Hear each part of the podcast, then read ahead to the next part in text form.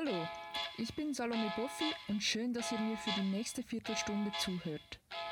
Ich rede heute über Minimal Wave und werde dabei näher darauf eingehen, was Minimal Wave ist. Später spreche ich mit der Labelgründerin Veronika Wisiczka in einem Interview wichtige Hintergrunddetails an. Aber zuerst einmal erkläre ich euch, was ist Minimal Wave?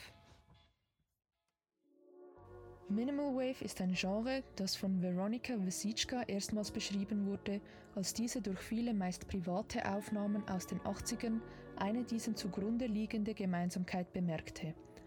Alle Tracks wurden mit einfachsten Aufnahmegeräten und von DIY-Musikern mit ausschließlich elektronischen Instrumenten komponiert und aufgenommen.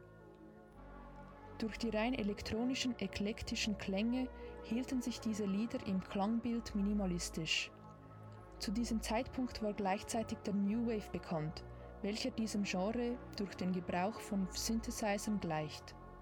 Durch den klanglichen Minimalismus und der Ähnlichkeit zum New Wave ergab sich das Kofferwort Minimal Wave.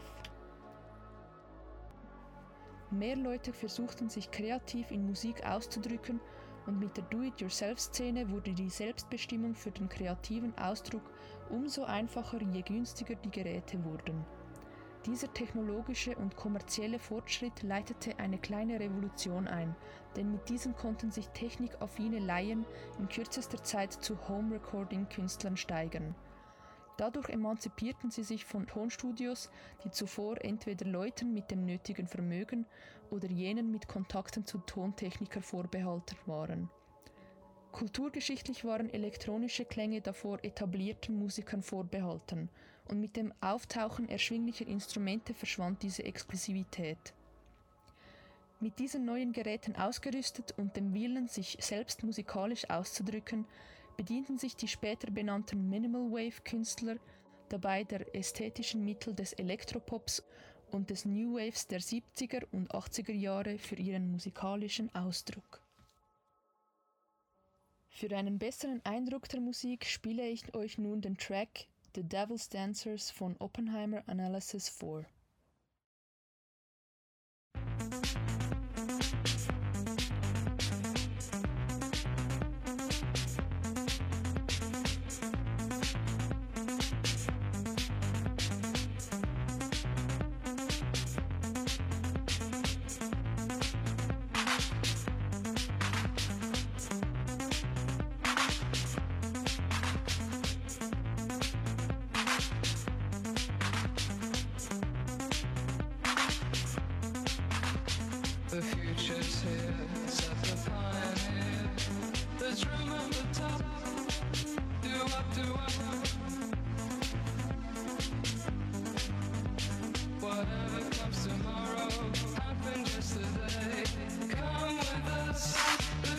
4.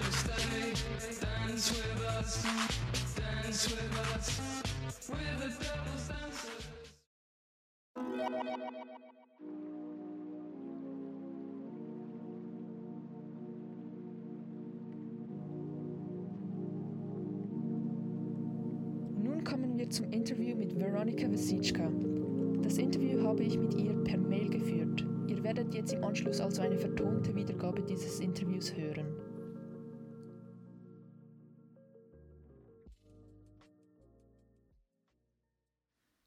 Zu Beginn der Tontechnik waren elektronische Geräte sperrig, schwer zu bedienen und nur für professionelle Tontechniker, die sich meiner Meinung nach mehr mit der Schaffung von Klanglandschaften und technischem Können beschäftigten und weniger mit persönlicher künstlerischer Tiefe.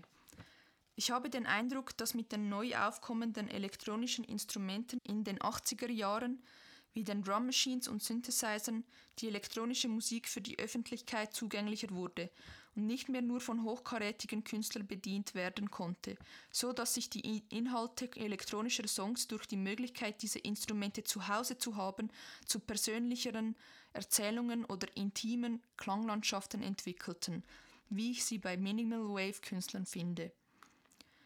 Glaubst du, dass die vereinfachte Zugänglichkeit dieser Instrumente zu einer radikalen Veränderung des künstlerischen Schwerpunkts in der elektronischen Musik geführt hat?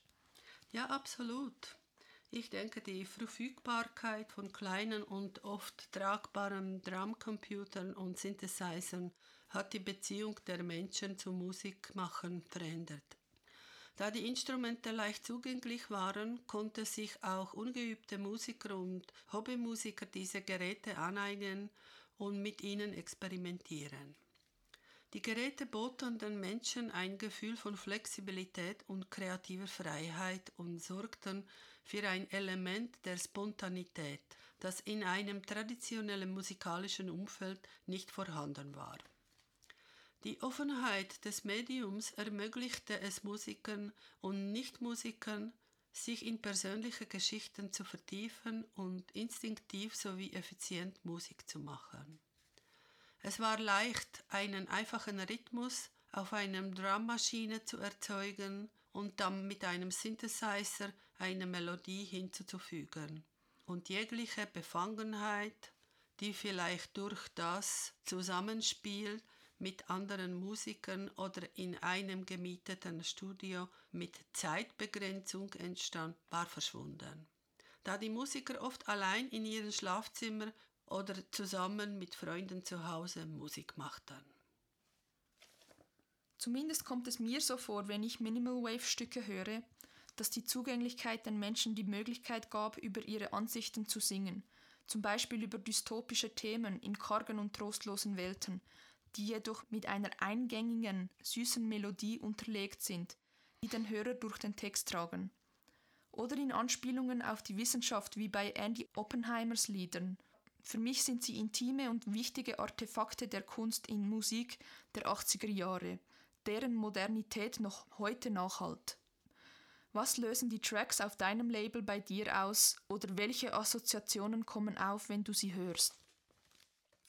In mir lösen die Tracks auf Minimal Wave eine melancholische, dystopische Welt, in der die Bewohner Kälte und Isolation mit einem Schimmer von Hoffnung und Liebe erleben aus.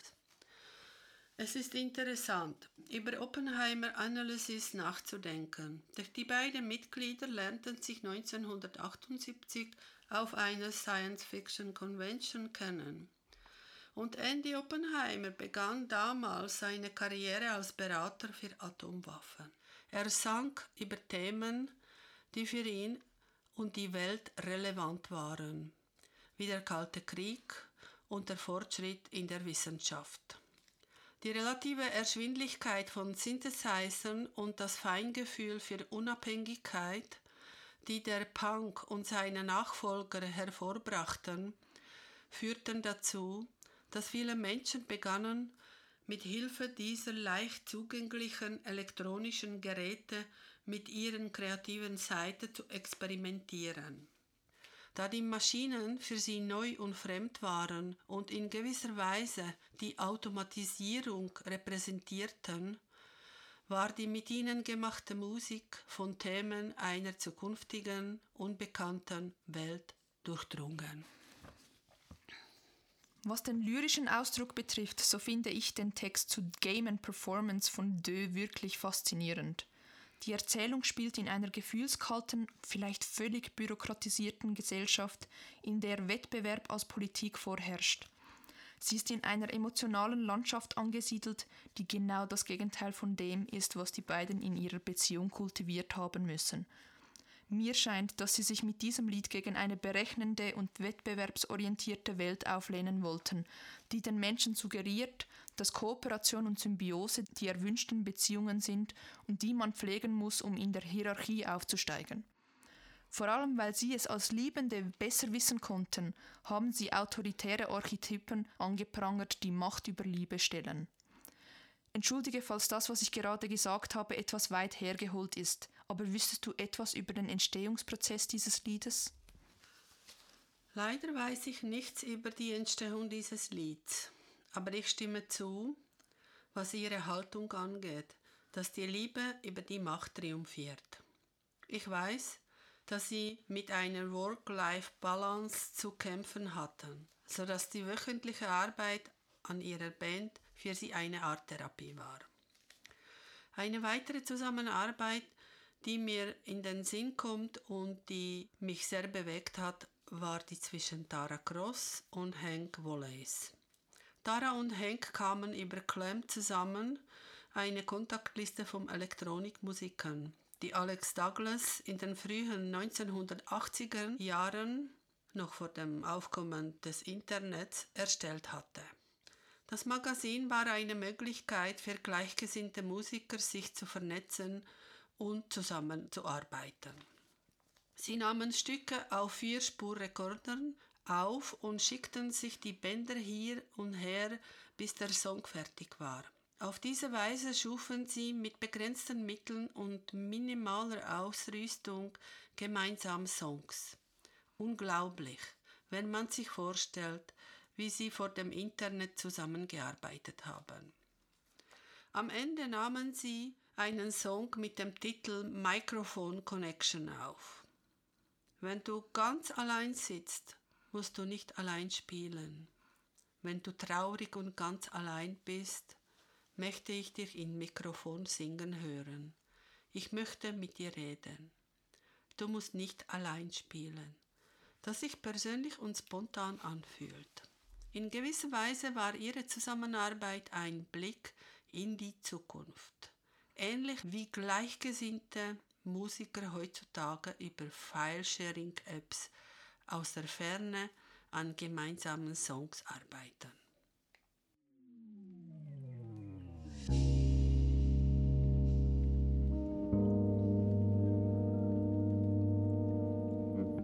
Das war alles, was ich zurzeit über Minimwave sagen kann. Ich hoffe, ihr habt etwas Neues erfahren und könnt etwas von diesem Podcast mitnehmen. Vielen Dank für eure Aufmerksamkeit und vielleicht auf bald wieder.